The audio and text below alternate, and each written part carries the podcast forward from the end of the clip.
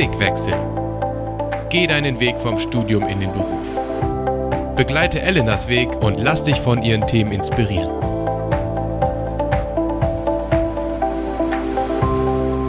Wir sind zurück nach der kurzen Pause und jetzt bereit für eine neue Folge Blickwechsel. Ich freue mich sehr, dass wieder losgeht und heute dreht sich alles rund ums Thema Promovieren. Wenig Geld auf dem Konto, die meiste Zeit am Schreibtisch, über ein Thema nachdenken, die nächsten fünf Jahre. Naja, all das könnte ich nicht. Das denken sich wahrscheinlich jetzt viele von euch. Vielleicht habt ihr aber auch schon mal selbst damit geliebäugelt, eine wissenschaftliche Karriere einzuschlagen, weil die Uni euch so viel Spaß gemacht hat. So ein Doktortitel im Namen, der macht sich ja vielleicht auch ganz gut. Also eine Promotion ist jetzt nicht so ein typischer Berufseinstieg, wie wir in, in den letzten Folgen hier besprochen haben, aber durchaus eben auch eine Option nach dem Master. Von daher wollen wir hier gerne über dieses Thema reden, mit Vorurteilen aufräumen und natürlich erfahren, wie es denn wirklich ist. Und das Ganze machen wir mit Dr. Christina Sasse. Hallo liebe Christina und schön, dass du da bist. Hallo, schön, dass ich hier sein darf. Du bist auf jeden Fall die Richtige für diese Folge. Nicht nur, weil du selber promoviert hast in Geschichte, sondern auch, weil du ganz lange aktiv warst im SMD-Doktorandenseminar. Das heißt, du kennst viele Menschen, die auch promoviert haben und hast da eben ganz viele Einblicke und Eindrücke. Ja, und vielleicht sage ich noch mal am Anfang äh, ganz kurz noch ein paar Worte zu dir persönlich. Du hast Geschichte und Englisch auf Lehramt studiert in Gießen, da kommst du auch her. Und eigentlich wolltest du weg aus Gießen, aber dann kam die Promotion dazwischen und heute bist du 34, wohnst in Leipzig und bist Referentin bei der Akademiker SMD. Ja, genau, so könnte man das ganz kurz zusammenfassen. Ähm, ja, erzähl mal. Du wolltest eigentlich immer weg aus Gießen. Jetzt bist du in Leipzig. Wie genau ist das gekommen? Also, dass ich immer weg wollte aus Gießen. Also, es war nicht immer so, aber ich bin da aufgewachsen und habe dann da auch studiert. Und dann habe ich gedacht, naja, nach dem Studium, es wäre jetzt mal ein Zeitpunkt wegzugehen. Und dann habe ich eben die Promotionsstelle angeboten bekommen. Ich war da lange schon Hiwi gewesen an einem Lehrstuhl. Und so drei Monate vorm Examen kam mein Chef dann auf mich zu und dann habe ich auch länger überlegt und dachte, naja, eigentlich wollte ja jetzt gehen und dann bin ich aber doch geblieben und das war auch in vieler Hinsicht ganz schön. So, ich habe dann die äh, fünf, sechs Jahre auch echt nochmal sehr genossen in Gießen. Und dann habe ich aber gedacht, nach der Promotion, jetzt gehe ich aber wirklich und dachte immer, es kommt dann drauf an, wo ich einen Job kriege. Der war dann erstmal auch mit Corona unabhängig vom Ort. Und dann habe ich mir Leipzig ausgesucht. Ja, mega spannend. Und um dich jetzt noch ein bisschen besser kennenzulernen, habe ich zehn kurze Fragen mitgebracht. Ja, und die erste Frage ist, bist du ready? Auf jeden Fall. Erzähl uns mal drei Dinge, die du gerne in deiner Freizeit machst. Ja, das ist immer ein bisschen schwierig, weil meine Freizeit so zerstückelt ist, weil ich sehr unregelmäßige Arbeitszeiten habe. Aber im Moment vor allem gehe ich sehr gerne raus. Es ist in Leipzig sehr grün und ich wohne auch sehr in der Nähe der Natur. Ähm, das mache ich sehr gerne. Sonst gehe ich auch sehr gerne wandern, wo es ein bisschen bergiger ist. Hier ist es sehr, sehr flach. Das ist das Einzige, was mich wirklich stört. Ansonsten habe ich nach langer Zeit endlich wieder angefangen, Ballett zu machen. Die hatte ich so zehn Jahre Pause. Und sonst bin ich auch jemand, der einfach sehr viel liest. Cool, Ballett auch, mega. Ähm, du hast Geschichte und Englisch studiert. Äh, bist du eher Team Neuzeit oder Team Antike? Ganz klar Team Neuzeit. Ähm, also ich finde die Antike auch total spannend, aber mein Latein ist einfach zu schlecht. American oder British Accent? British. Also ich habe zwei Semester in England auch studiert und ähm, davor hatte ich einen amerikanischen Akzent eher. Aber seitdem hat sich das geändert. ähm, wohnen in der WG oder alleine? Ich wohne gerade in einer Dreier-WG. Welches Lebensmittel darf in deiner Küche nicht fehlen? Oh, das ist schwierig, aber wahrscheinlich würde jetzt mal spontan sagen, sowas wie Nudeln. Das geht einfach immer. da bist du im Herzen schon noch ein bisschen studentisch geblieben. Aber ja, finde ich auch. Also mit Pasta kriegst du mich auch immer. Was würdest du sagen, war das Beste an deiner Promotionszeit? Oh, das waren viele gute Sachen. Ich glaube, ich habe einfach sehr genossen, dass ich mich so lange, so intensiv mit einem Thema auseinandersetzen konnte. Und auch dieses so was Eigenes zu haben. So was, ähm, was nur ich mache und äh, was auch so mein eigener ganz kleiner Beitrag zur Forschung ist. Ja, ich glaube, das war das Beste. Und als letzte Frage, wie würdest du insgesamt deine Promotionszeit in drei Worten zusammenfassen? Also das erste Wort wäre auf jeden Fall intensiv, schön und herausfordernd. Ja, über diese drei Aspekte können wir auf jeden Fall uns noch ein bisschen ausführlicher unterhalten in dieser Folge. Das war es jetzt erstmal zu dir sozusagen. Und ähm, ich würde sagen, wir springen direkt rein in das Thema Promovieren. Erzähl mal, wie bist du zu dieser Entscheidung gekommen?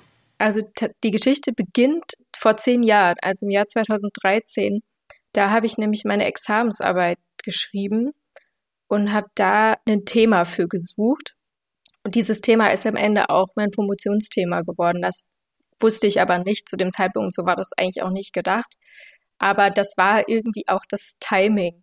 Also ich habe mit dieser Arbeit quasi schon so das Feld ein bisschen vorausgeleuchtet. Ich habe einfach gedacht, ja, okay, interessant, hier dieses Thema, ich probiere mal, was man damit machen könnte und habe überhaupt nicht damit gerechnet, dass dann später mein Chef kam, auch weil er diese Stelle besetzen wollte und sagte, ja, könnte er sich vorstellen, dass ich daraus eine Diss mache so. Und das ich war so okay, krass, ja gut, weil ich habe die Arbeit so geschrieben und abgegeben und ich das hat mir Spaß gemacht, ich wusste, die war gut, aber ich habe gedacht, ja gut, hat man jetzt mal gemacht, das muss man jetzt nicht vertiefen, kann man machen, aber ähm, also im Nachhinein denke ich krass eigentlich auch wie naiv von mir, da musste mich, glaube ich, echt jemand anders noch drauf bringen und dazu ermutigen.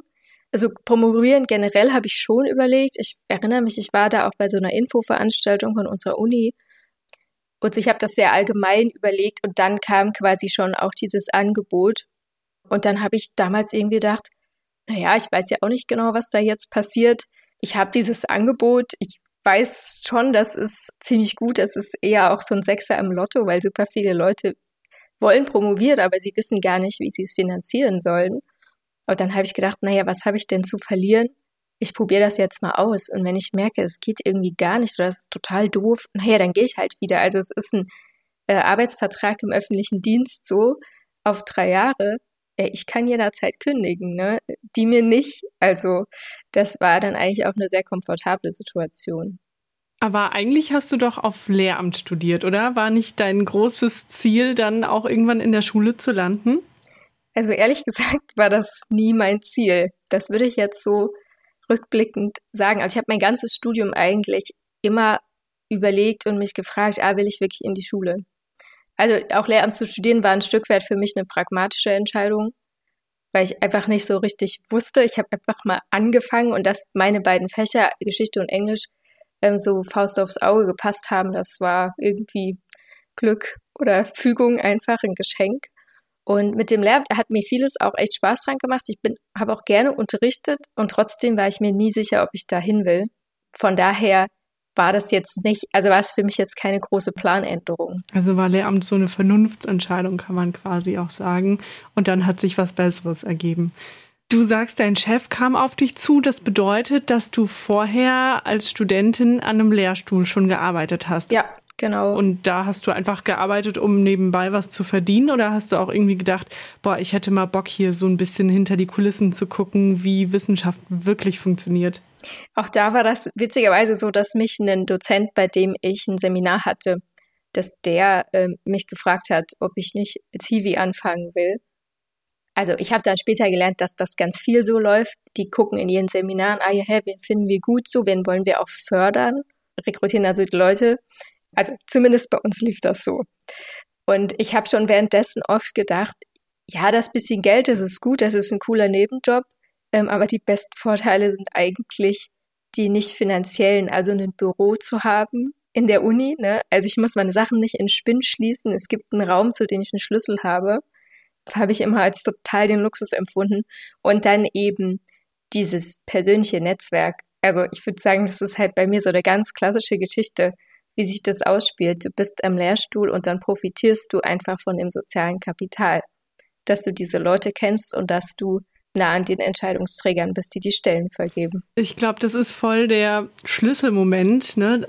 Ich habe ja auch an der Uni gearbeitet, und also ich hatte zwei verschiedene Stellen bei einem Dozenten und eine Stelle äh, in einem Mentorenbüro und ich hatte schon das Gefühl, also wenn man promovieren hätte wollen, dann ist das so ein bisschen the way to go. Ne? Also bei mir hat sich dann tatsächlich auch dann eine Möglichkeit ergeben, also nicht so direkt im Anschluss. Das hat mich dann verunsichert, weil ich dachte, ich muss jetzt irgendwie nach dem Studium einen nahtlosen Übergang haben in einen Job. Ich glaube, das ist immer so ein bisschen die Vorstellung. Das war bei dir anders. Also bei dir kam ja sozusagen dein Chef vor deinem Examen, drei Monate, und du konntest dich dann schon gedanklich ein bisschen darauf einstellen, okay, da gibt's irgendwie eine Perspektive für mich an der Uni und die finde ich ganz interessant. Und nach dem Examen ging's für dich quasi aus dem Hiwi-Zimmer auf die andere Seite des Flures.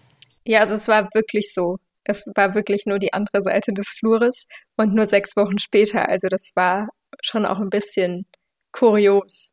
So, die Veränderung war tatsächlich minimal. Also zumindest äußerlich. Also man merkt dann auch schnell, dass es halt, dass die Aufgaben ganz andere sind. Wenn man plötzlich an seinem Schreibtisch sitzt und so und einem keiner mehr irgendwelche Aufgaben gibt, sondern man hat die halt grundsätzlich und dann muss man selber gucken, wie man damit klarkommt.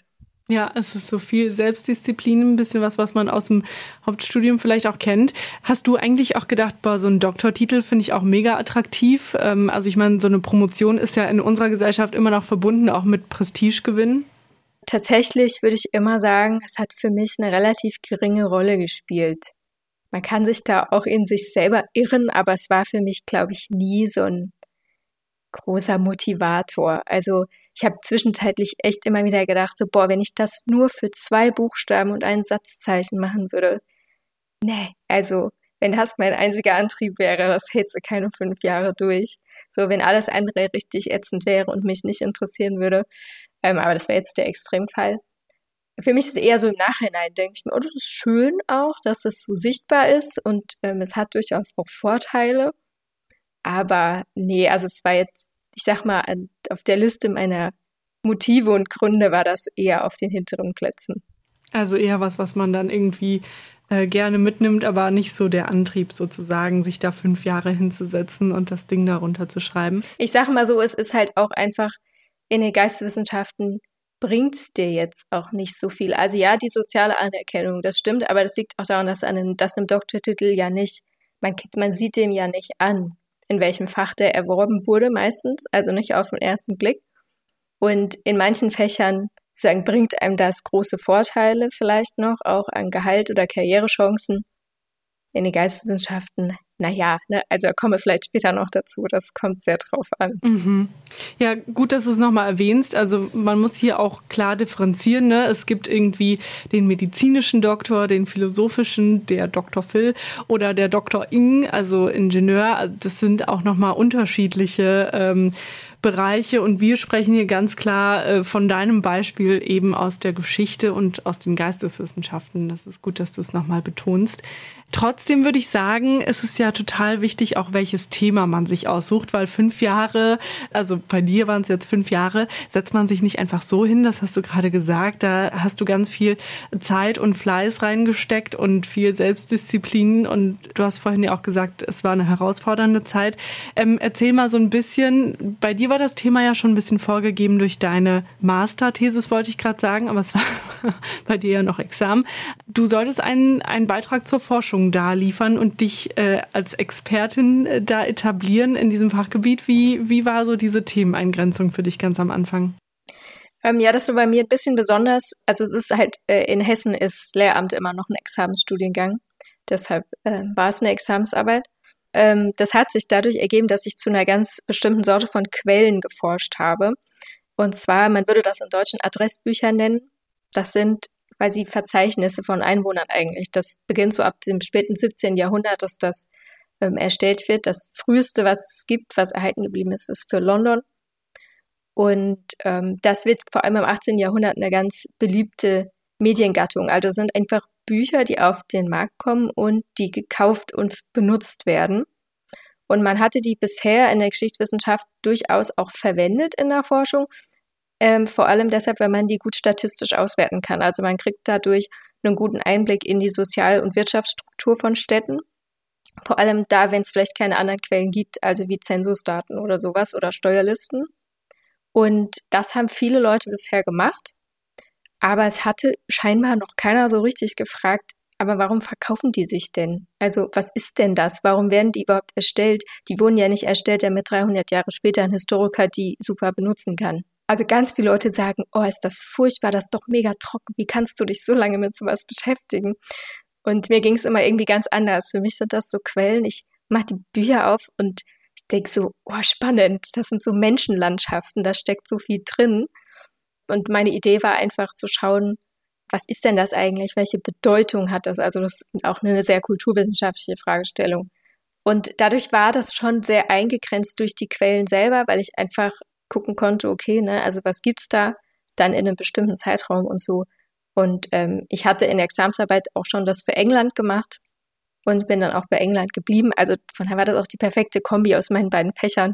Das heißt, da hatte ich mit der Eingrenzung nicht so große Probleme.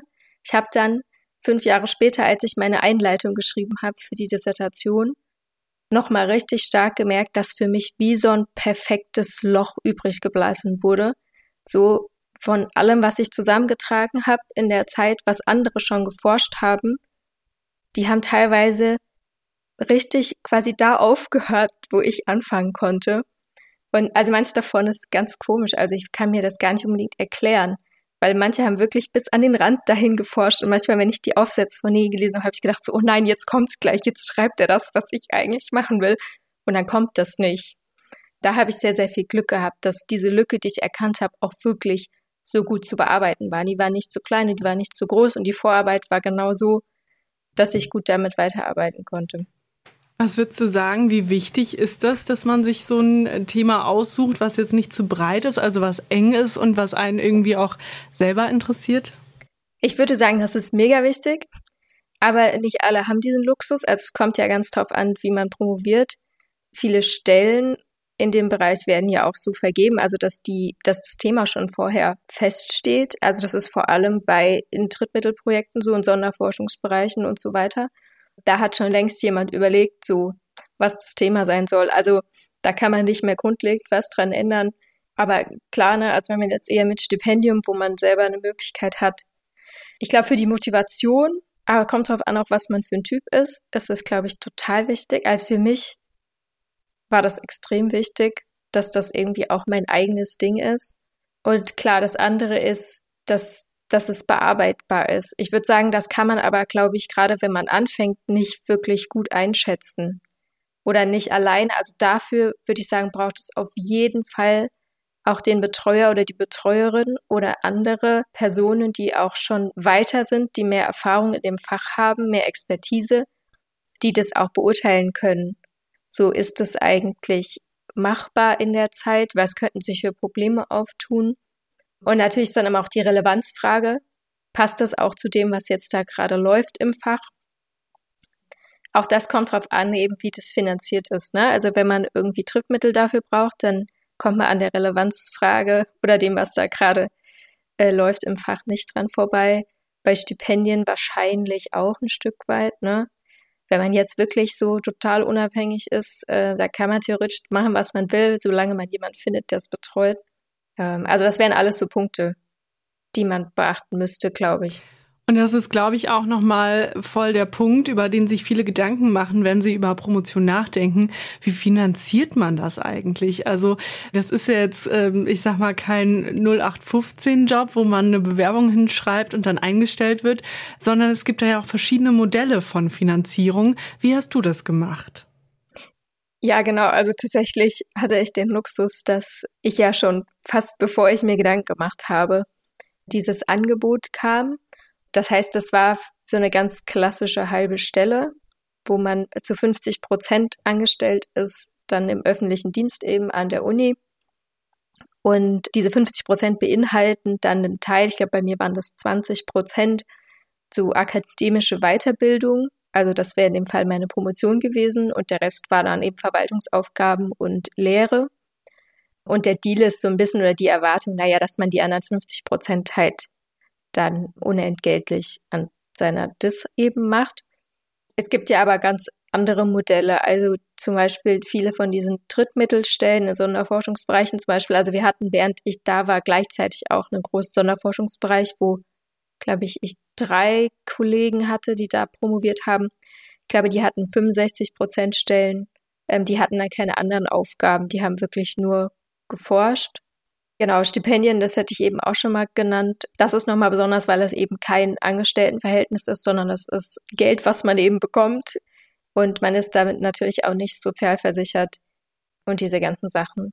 Das sind so, so gängige ja, Möglichkeiten, also du hast gesagt, dass du diese klassische Kombination hattest, also 50-50 würde man sagen. Die eine halbe Stelle war dann Lehre, Verwaltung ähm, und du hattest dann wahrscheinlich spezielle Aufgaben, äh, die du machen musstest, wahrscheinlich deinen Prof vielleicht noch bei der Forschung unterstützen, ich weiß es nicht.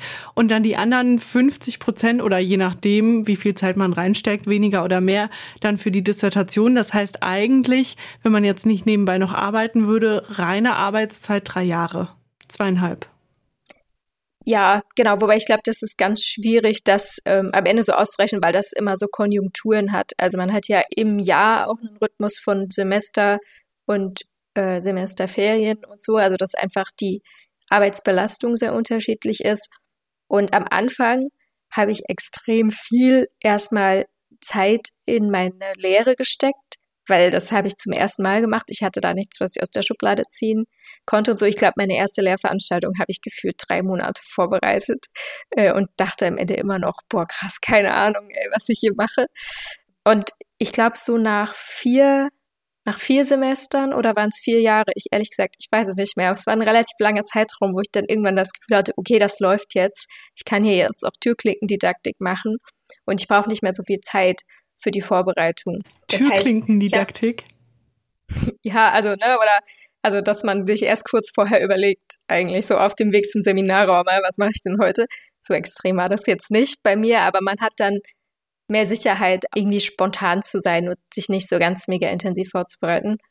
Das heißt, die letzten zwei, drei Jahre hatte ich auch mehr Zeit, dann auch viel, ne, ich musste ja einfach auch viel Zeit in das Manuskript checken, also in der Geschichte ist es nach wie vor so typisch, dass man ein ganzes Buch schreibt. Und Schreiben braucht halt Zeit, also auch viel Zeit, die man am Stück hat. Weil sonst kommt man immer wieder raus und dann ähm, wird es sehr, sehr ineffizient. Und also so verschiebt sich das dann auch im Laufe der Zeit. Von daher glaube ich, wäre es ganz schwer, das so auszurechnen, wie viel das. Ich habe auch während der Zeit nie meine Stunden aufgeschrieben. Also für mich war das mehr so, okay, du kriegst monatlich diesen Betrag auf dein Konto und wie viel oder wie wenig du dafür arbeitest, solange die Arbeit gemacht wird, die von dir erwartet wird, ist es egal. Und am Ende, ich glaube, das ist auch das Typische für eine, für eine Promotion. Also dieses, das promoviert werden, das hängt ja am Ende eigentlich ja nur an dir. Also, das stimmt natürlich nicht, wenn man das jetzt so auseinandernehmen würde. Aber was du nicht machst, das macht keiner für dich. Das ist in, in so normalen Jobs kann das schon mal sein, dass man Sachen gut auf die Kollegen irgendwie schieben kann oder nur das Mindeste macht. Aber in der Promotion bleibt es immer nur wieder am Ende an dir selber hängen. Und bei vielen Leuten führt es auch dazu, dass, dass die Arbeit sehr entgrenzt. Also, dass viele meiner Kollegen und viele äh, Doktoranden, die ich kenne, haben auch am Wochenende gearbeitet. Ich habe das ehrlich gesagt wenig gemacht, aber es ist mir auch leicht gefallen, es nicht zu machen. Und irgendwie bin ich damit durchgekommen. Also hätte vielleicht auch noch aus, anders ausgehen können. Genau, jetzt würde ich sagen, das ist auch eine Gefahr dabei. Das ist sehr entgrenzt, weil man eigentlich auch nie fertig ist. Das ist ja ein mega langes Projekt, was über drei oder fünf Jahre läuft und man könnte jeden Abend ins Bett gehen und denken, oh, und das habe ich nicht geschafft und das muss er eigentlich auch noch und was mache ich hiermit eigentlich? Und das würde ich sagen, ist schon auch sehr herausfordernd. Man gewöhnt sich ein bisschen dran, merkt das irgendwann nicht mehr, dass man immer mit so was Unfertigem auch lebt. Ja, voll, kann ich voll verstehen. Also irgendwie auf der Arbeit hast du so To-Dos, die arbeitest du ab und dann hast du halt Feierabend und also bei mir, ich hatte das Gefühl auch schon während des Masters oder auch während der Masterthesis, man hätte einfach noch viel mehr lesen können. Also dieses halbe Jahr da, ne, also man hätte immer noch weiter Forschungsliteratur beackern können und es ist eigentlich ist man nie fertig. das ist vor allen Dingen dann Respekt. Also wenn man dann auch einen Schlussstrich zieht und sagt, so jetzt ist da auch wirklich alles drin und ich bin fertig und ich gebe das Ding jetzt ab. Ne? Also ich meine, und das, was du sagst mit der Entgrenzung, das finde ich auch nochmal voll spannend, weil das ist, glaube ich, nicht nur bei seinem eigenen Forschungsprojekt so, wenn man sich da so voll drin verliert und vertieft. Ich kann mir vorstellen, dass es auch mit der Arbeit so sein kann, weil die Uni, also ganz ehrlich, ist schon auch was die Arbeitsstellen angeht, eher so eine ausbeuterische Einrichtung. Ne? Also das ist jetzt nicht so, dass da, wie du sagst, sehr auf die Stunden geachtet wird und wenn man da vielleicht gar nicht so gut drin ist selber, dann hat man vielleicht diese Balance, was du jetzt hattest, 50-50. Äh, also ich kann mir schon gut vorstellen, dass da viele Leute sind, die vielleicht auch 60 Prozent arbeiten oder 65 und es merkt keiner, weil wie du sagst, Hauptsache die Arbeiten sind geschafft, aber was ist, wenn da einfach viel zu viele Aufgaben sind für viel zu wenig Zeit, ja? Oder äh, keine Ahnung, wenn da irgendwie Herausforderungen sind, man muss erstmal, wie du sagst, reinkommen in die Lehre. Später kann man das Seminar noch dreimal geben, dann hat man schon auswendig drin.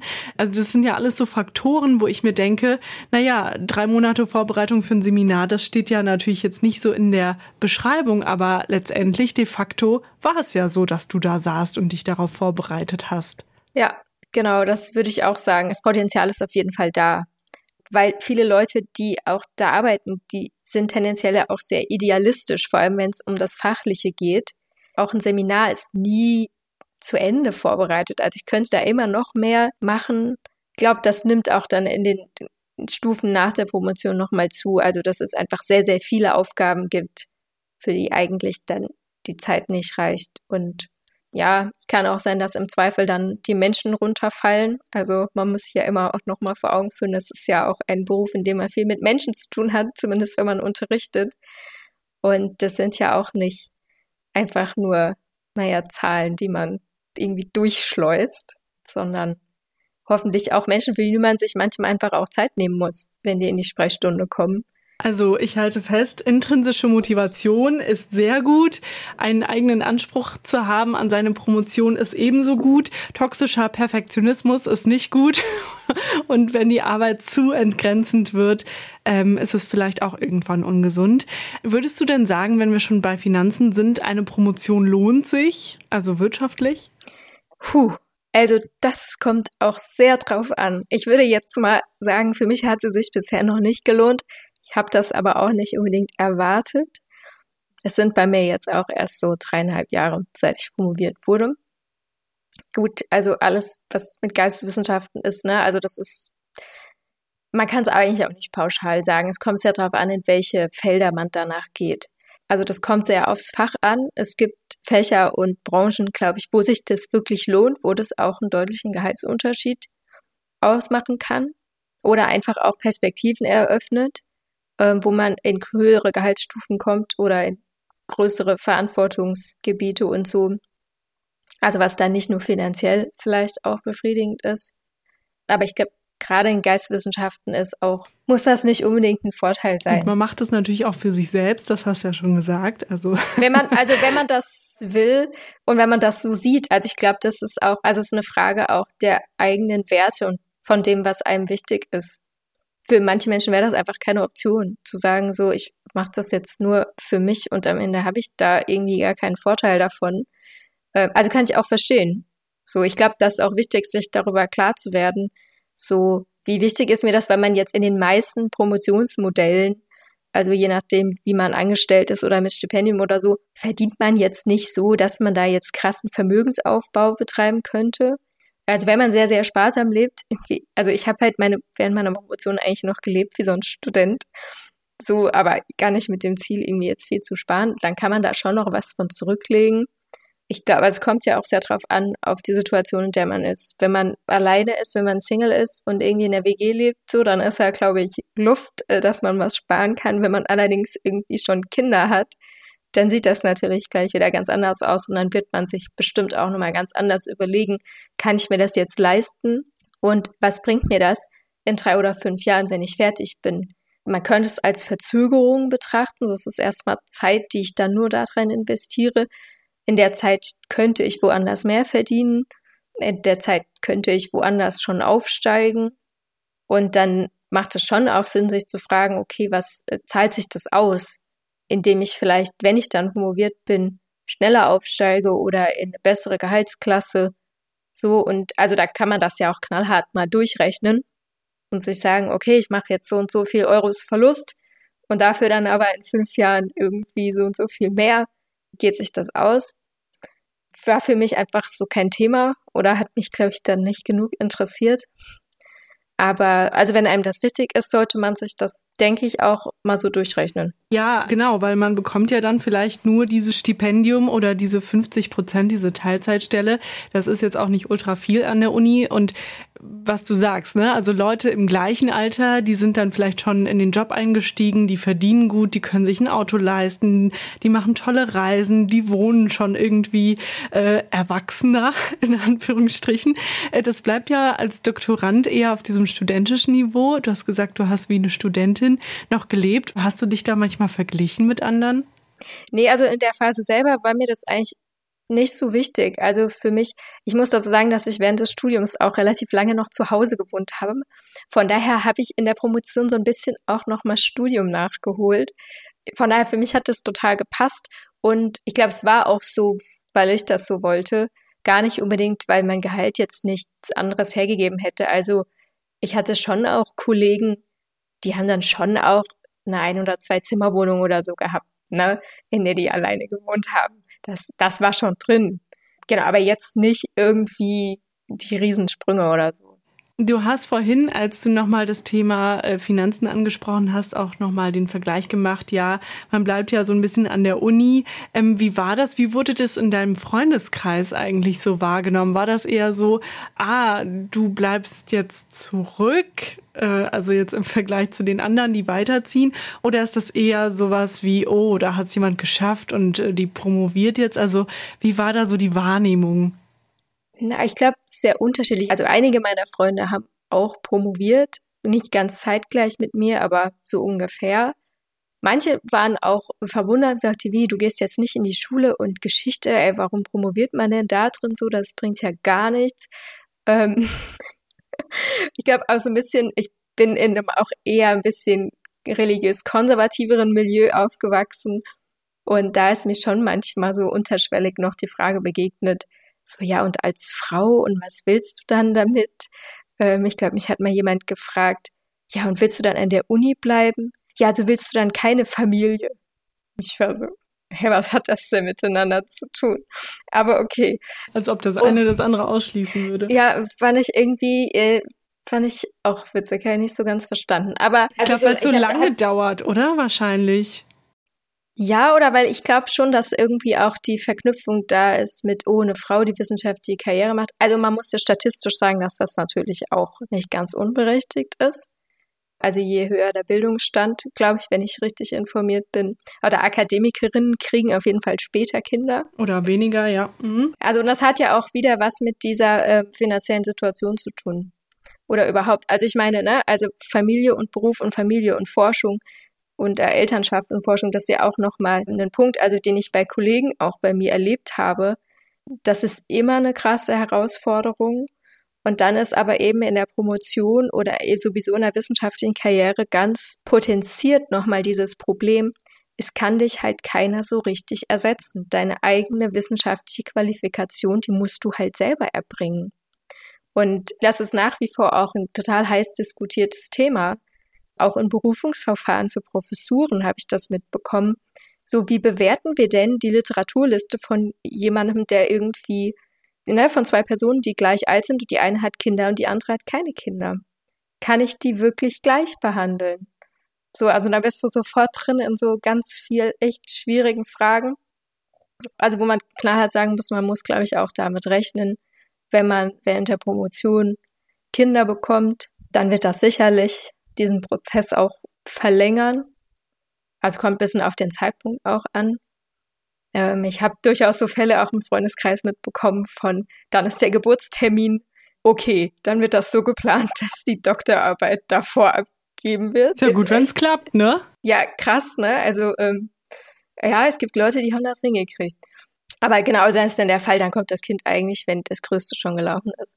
Ja, und also ich glaube, das ist halt auch nochmal so ein Faktor die man vielleicht auch bedenken muss in der Frage, so soll ich das machen, soll ich das nicht machen.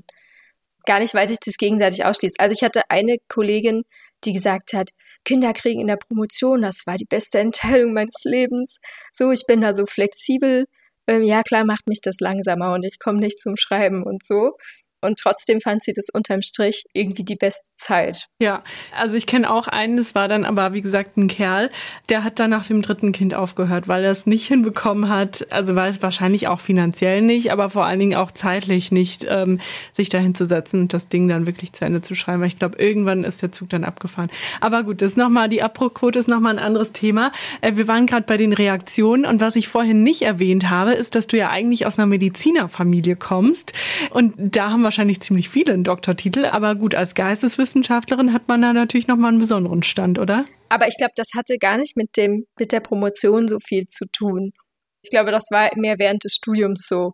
Und als ich dann angefangen habe zu promovieren, da hatten die sich alle schon dran gewöhnt, dass ich was anderes mache.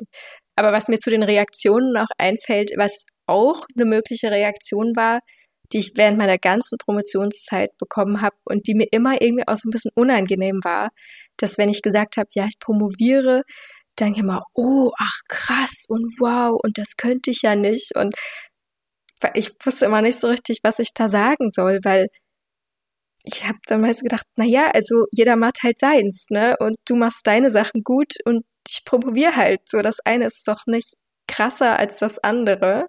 Das ist mir tatsächlich sehr oft passiert.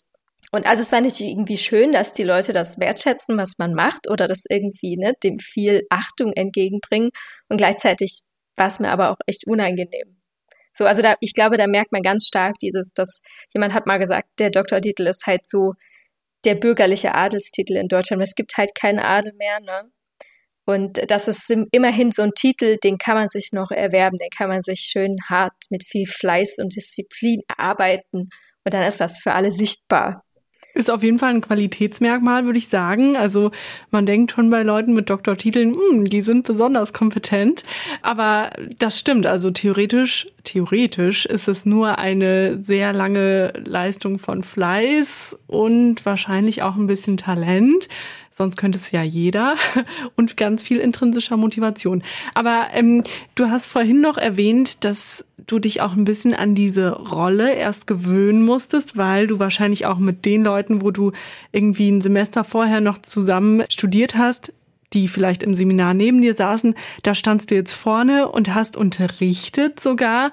Hast du dich da siezen lassen als Dozentin? Wie war das für dich, die Ex-Studis da zu sehen? Wie bist du mit diesem, ja, mit dieser neuen Rolle umgegangen? Also tatsächlich war es so, dass ich im Seminar niemanden hatte, mit dem ich vorher im Seminar gesessen habe, weil ich nur so die äh, Grundlagenmodule unterrichtet habe. Also das waren dann so die ersten vier Semester. Aber das war schon spannend, weil die Leute, die dann da saßen, die waren dann so sieben bis acht Jahre jünger als ich. Und für mich war aber dann ziemlich schnell klar, also dass ich das auch mache, vor allem weil ich meistens sehr viel jünger noch geschätzt werde, als ich bin.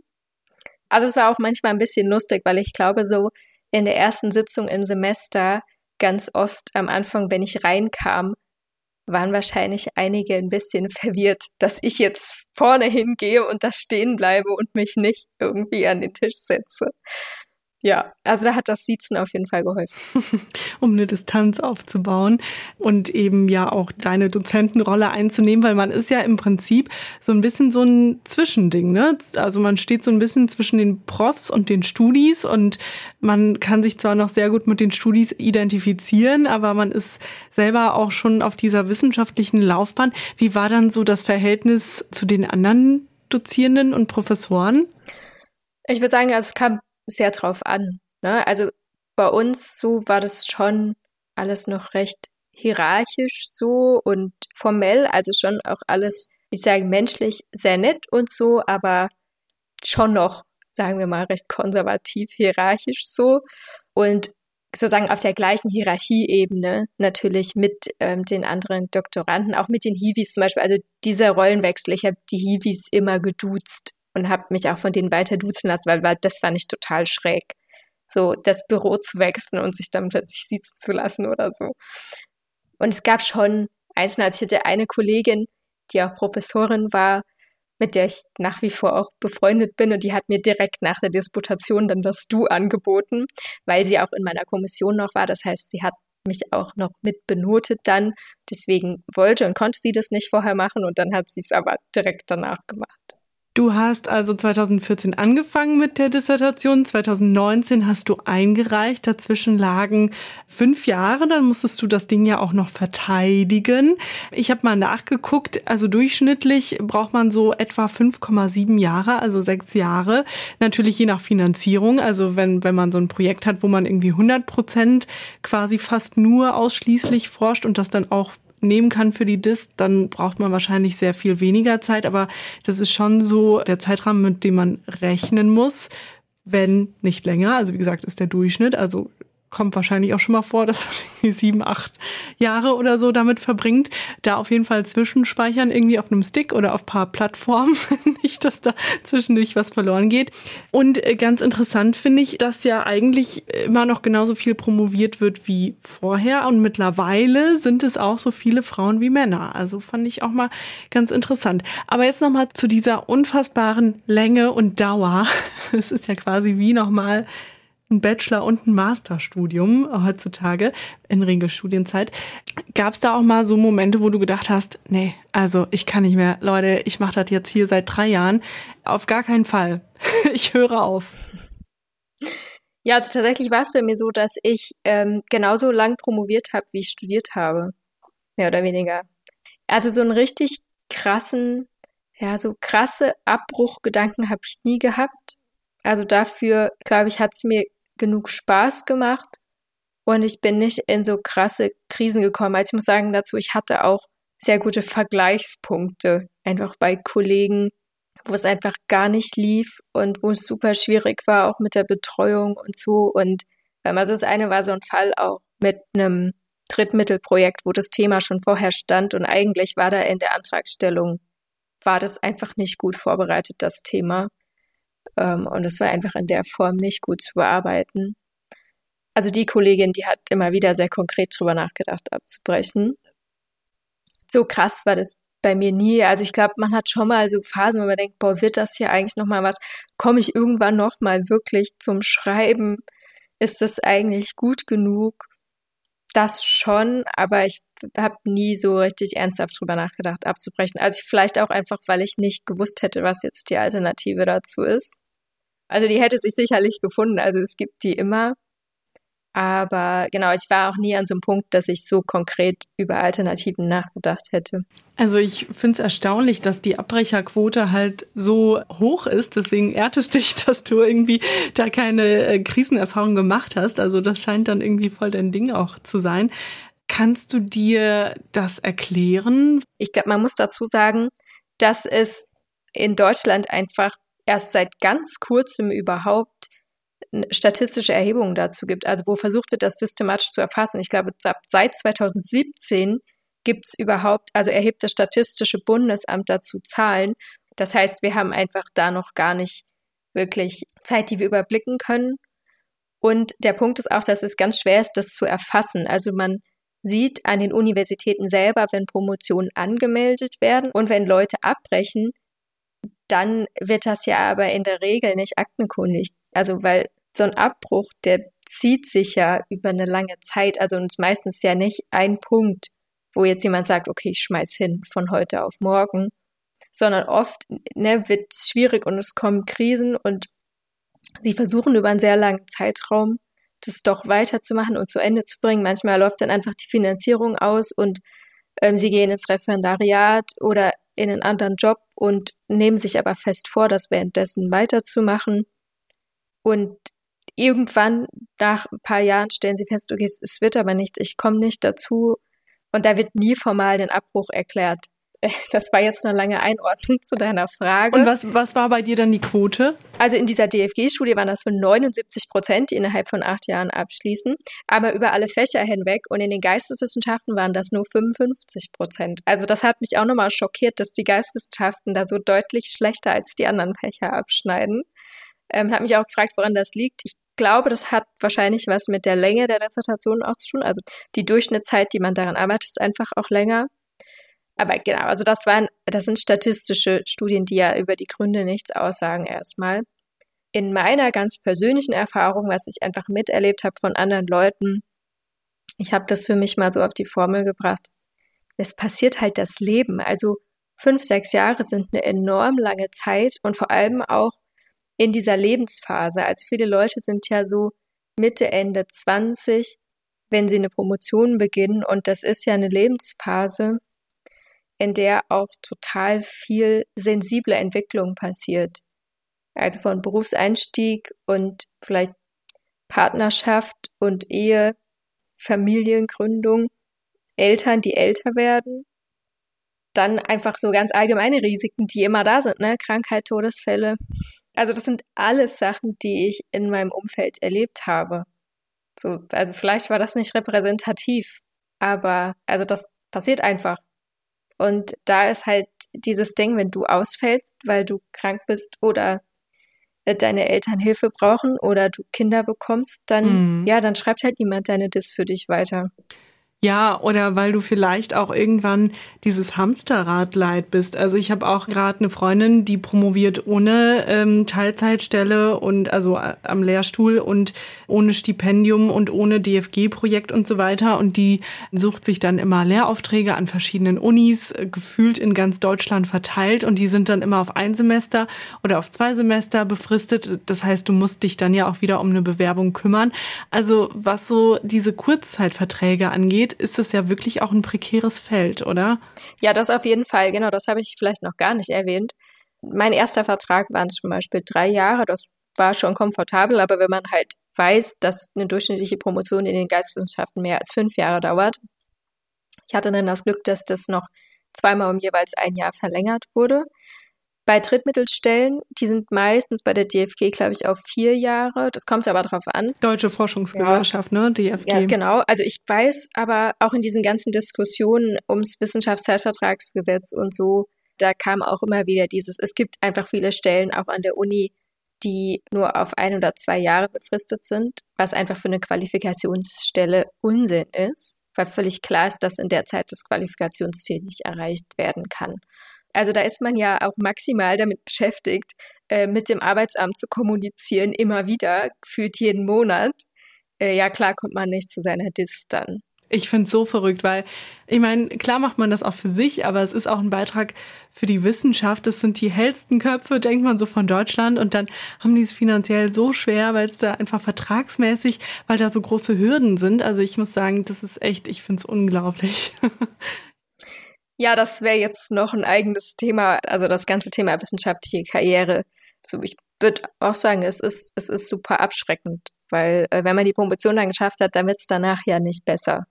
Inwiefern würdest du sagen, spielt denn auch vielleicht der Betreuer oder die Betreuerin eine Rolle beim Thema dranbleiben? Also, dass man es wirklich bis zum Ende durchzieht und dann auch wirklich abgibt? Also, ich würde sagen, das spielt eine sehr große Rolle, weil das im besten Fall eine Person ist, die mehr Erfahrung hat, auch wie man ganz konkret solche Krisen meistern kann, auch in einem Schreibprozess zum Beispiel.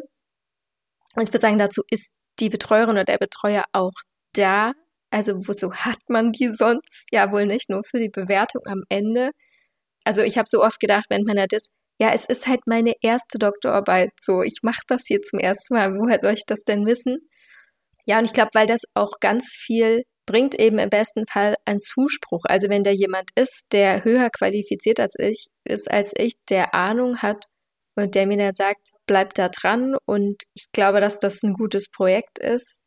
Also ich habe halt oft auch bei Freundinnen und Freunden anderes erlebt, wo Betreuerinnen und Betreuer leider einfach nicht hilfreich waren. Also die, würde ich sagen, teilweise auch ihrer Betreuungsverantwortung nicht nachgekommen sind oder irgendwie selber hilflos waren es gibt auch tatsächlich ein paar Studien, die, die das auch korrelieren, die sagen würden, da ist, also es gibt einen Zusammenhang zwischen dem erfolgreichen Abschluss einer Promotion und der Qualität der Betreuung.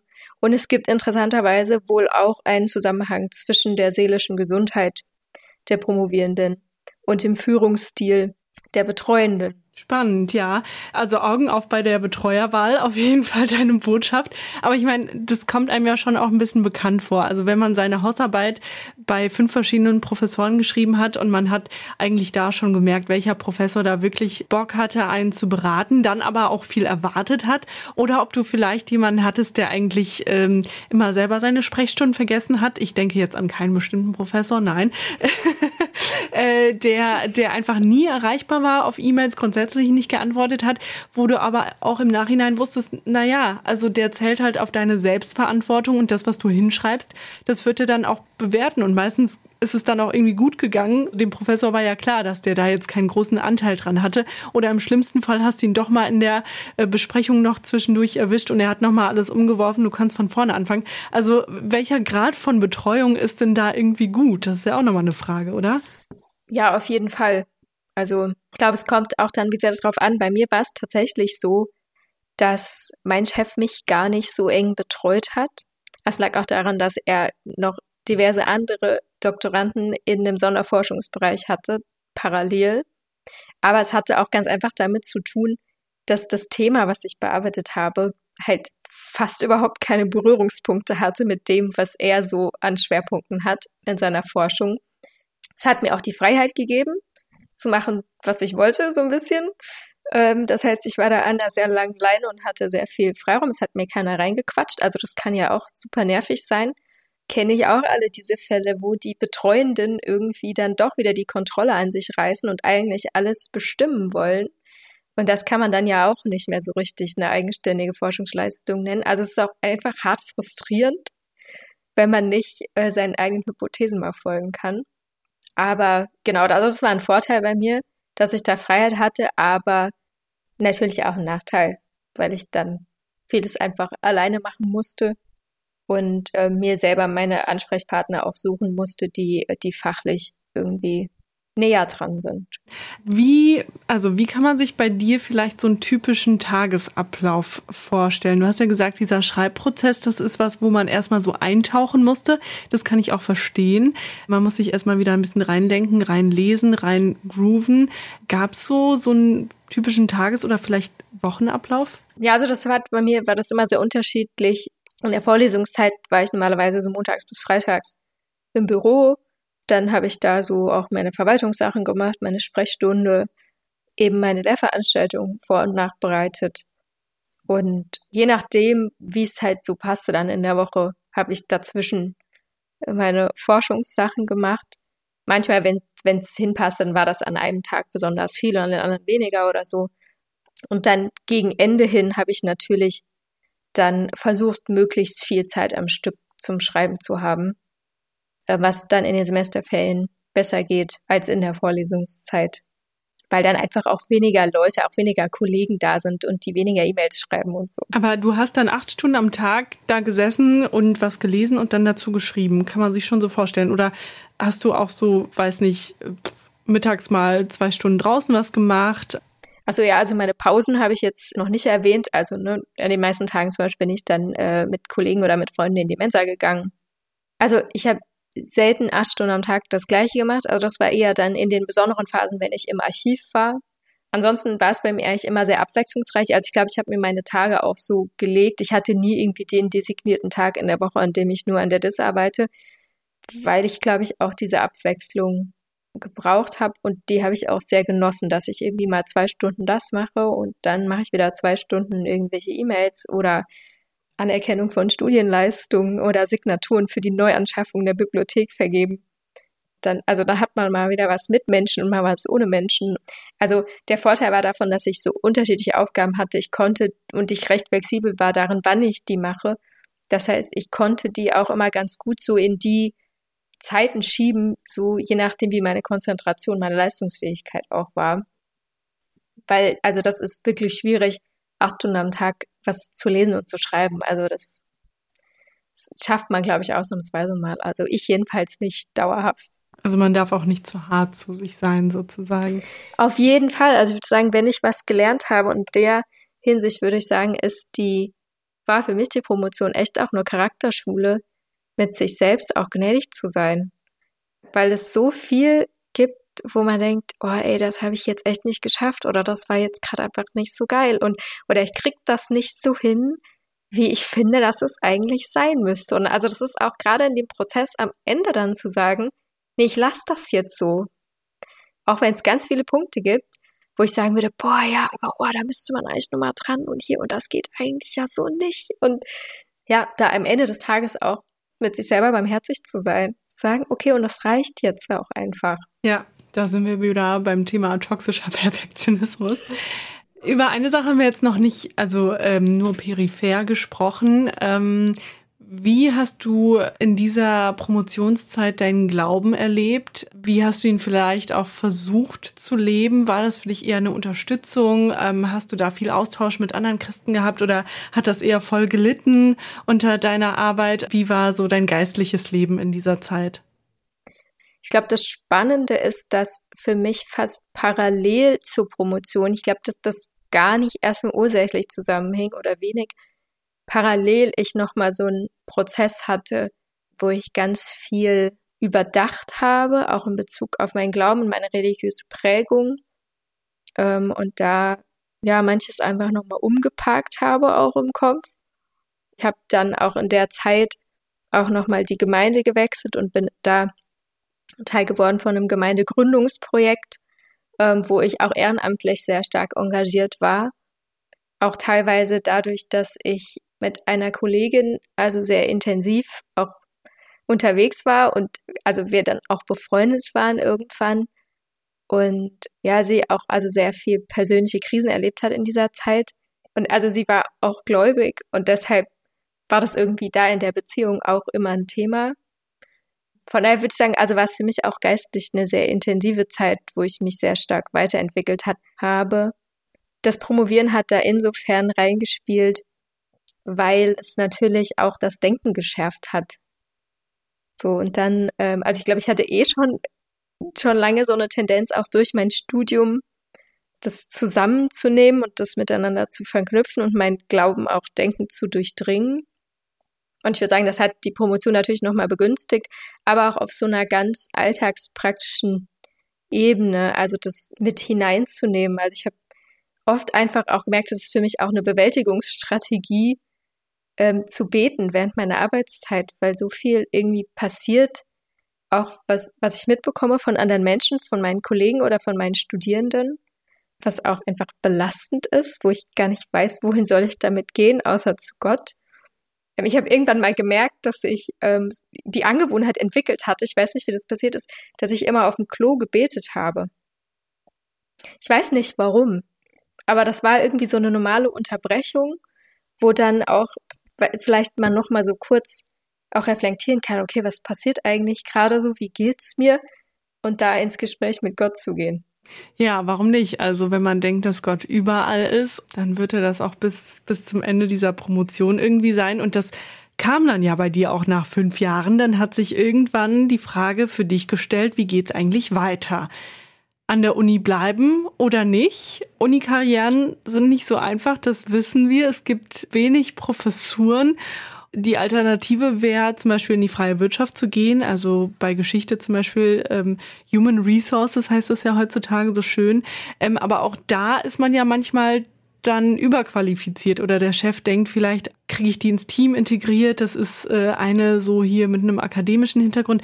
Wie hast du sozusagen deinen Berufseinstieg erlebt und auch überhaupt diese Entscheidungsfindung, soll ich vielleicht sogar noch eine Habilitation anschließen oder gehe ich jetzt mal arbeiten? Ich habe das als schon auch eine sehr schwierige Entscheidung erlebt, weil ich einerseits gemerkt habe, boah, das macht mir total Spaß, was ich hier mache. Und ich finde auch diese Kombination aus Forschen und Lehren ist einfach echt toll. Und ich glaube, wenn die Perspektive da gewesen wäre, das relativ problemlos weiterzumachen, dann hätte sich für mich die Frage gar nicht so gestellt. Dann wäre ich, glaube ich, irgendwie an der Uni geblieben. Da das aber absehbar war, dass das eben nicht so einfach ist und ähm, dass gerade nach der Promotion dann man auch echt schauen muss, dass man überhaupt dann in diese nächste Phase einsteigen kann. Also ne, man braucht auch da wieder eine Finanzierung, das heißt, man braucht eine Stelle. dann wäre auch die Frage gewesen, okay, was ist mein nächstes Projekt? In meinem Fach ist es so, dass dann erwartet wird, dass man was ganz anderes macht. Äh, so, ich hätte ans andere Ende meiner Epoche gehen müssen und auch geografisch ganz anders und so. Ähm, das hat damit zu tun, dass eben der Anspruch ist, dass man das Fach auch in der ganzen Breite vertritt. Ähm, dagegen ist erstmal nichts zu sagen, aber das ist natürlich auch eine Herausforderung, wenn man das eine Ding gerade so abgeschlossen hat und dann so mit was ganz Neuem zu kommen. Ja, ich habe dann auch gemerkt, dass ich dachte so, boah, ich war jetzt zwölf Jahre an der Uni, davon war ich auch elf Jahre an derselben Uni, dass gleichzeitig auch so der Gedanke kam, vielleicht möchte ich jetzt auch mal was ganz anderes sehen und einfach mal raus hier. Nicht, weil es so schlimm ist, sondern äh, weil ich einfach auch nur das kenne und ich auch mal Lust auf was anderes habe.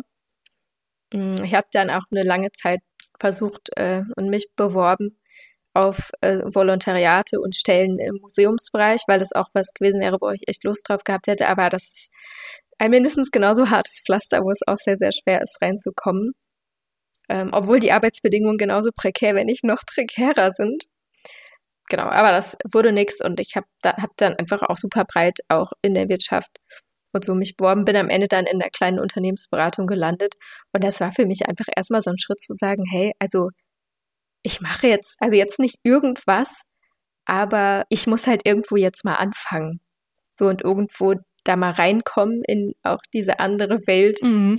Ja, und was ich denke, ist, wenn man promoviert, dann arbeitet man ja für sich selbst. Also man baut ja quasi sich als Marke, als Brand auf diesem Wissenschaftsmarkt erstmal auf. Das gibt man ja auch so ein bisschen Preis, wenn man sagt, okay, ich höre jetzt auf hier ähm, mit Wissenschaft. Also das, die Wahrscheinlichkeit, dass man zurückkehrt, ist eher gering, würde ich jetzt denken. Also wenn, dann muss man es quasi direkt an die Promotion anschließen und eigentlich am besten schon während der Promotion ganz viel Netzwerken. Das ist ja auch so ein bisschen ein kompetitives Pflaster, ganz viel publizieren nebenbei in Anführungsstrichen. Also wann und wie soll man das eigentlich alles schaffen? Äh, ja, also da fragst du jetzt die falsche, weil ich habe es ja nicht versucht. Also ich glaube schon, das kommt auch aufs Fach an. Es gibt sicherlich noch mal so ein Zeitfenster von ähm, ein, zwei Jahren oder so, wo man vielleicht raus und wieder zurückgehen kann. Also da habe ich aber auch mal sehr unterschiedliches gehört. Ja, es wird irgendwann natürlich wird es dann unwahrscheinlich, weil man müsste einfach auch dann am Ball bleiben und wissen, was in dem Fach läuft, ne, damit man da up to date ist und weiß, ah, okay, das sind jetzt gerade die heißen Themen und Methodenansätze und so.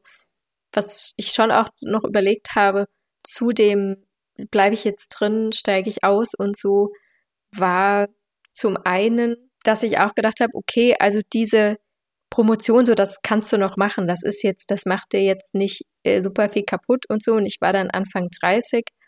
Da ist man, also war ich dann noch in dem Alter, wo ich, glaube ich, so auch als quasi Berufseinsteigerin noch ganz gute Chancen hatte. Ich habe bei manchen Kollegen halt auch gesehen, die schon so fünf, sechs, sieben Jahre älter waren als ich, die über Jahre versucht haben, so die sind so zweigleisig gefahren. Die haben versucht, in der Uni irgendwie weiterzukommen. Also die waren schon promoviert und haben dann gleichzeitig auch versucht, irgendwie außerhalb davon was zu finden.